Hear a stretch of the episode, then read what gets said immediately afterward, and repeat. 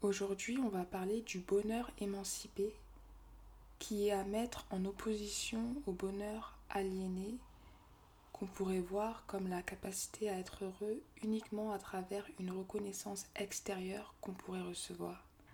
Donc en fait, le bonheur aliéné n'est qu'un mirage qui cache finalement une détresse intérieure très grave parce qu'on n'arrive pas à être heureux sans l'approbation extérieure. Donc finalement, on fait dépendre notre bonheur sur des facteurs qui ne dépendent pas de nous.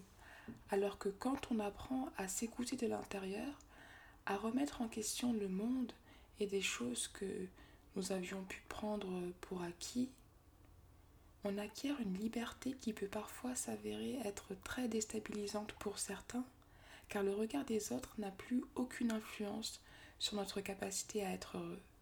Et on apprécie les choses non pas en termes de popularité ou d'acceptation générale, mais en termes d'éthique et de sensibilité intérieure que nous pourrions avoir, ressentir face à ces choses-là.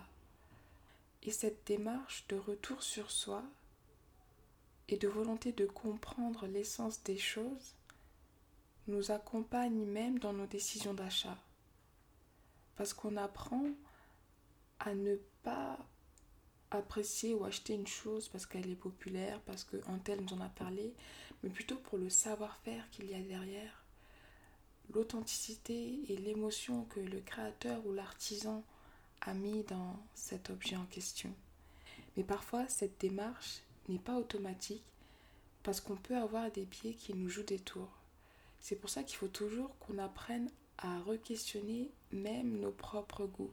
C'est-à-dire que quand on apprécie quelque chose, se demander mais suis-je en train d'apprécier cette chose-là parce que je la vois partout, parce qu'on m'en a parlé, parce qu'elle a gagné tel prix, parce que je l'ai vue dans tel magazine, ou parce que cette chose-là génère une vibration intérieure, parce que cette chose-là a une sensibilité alignée à mes valeurs.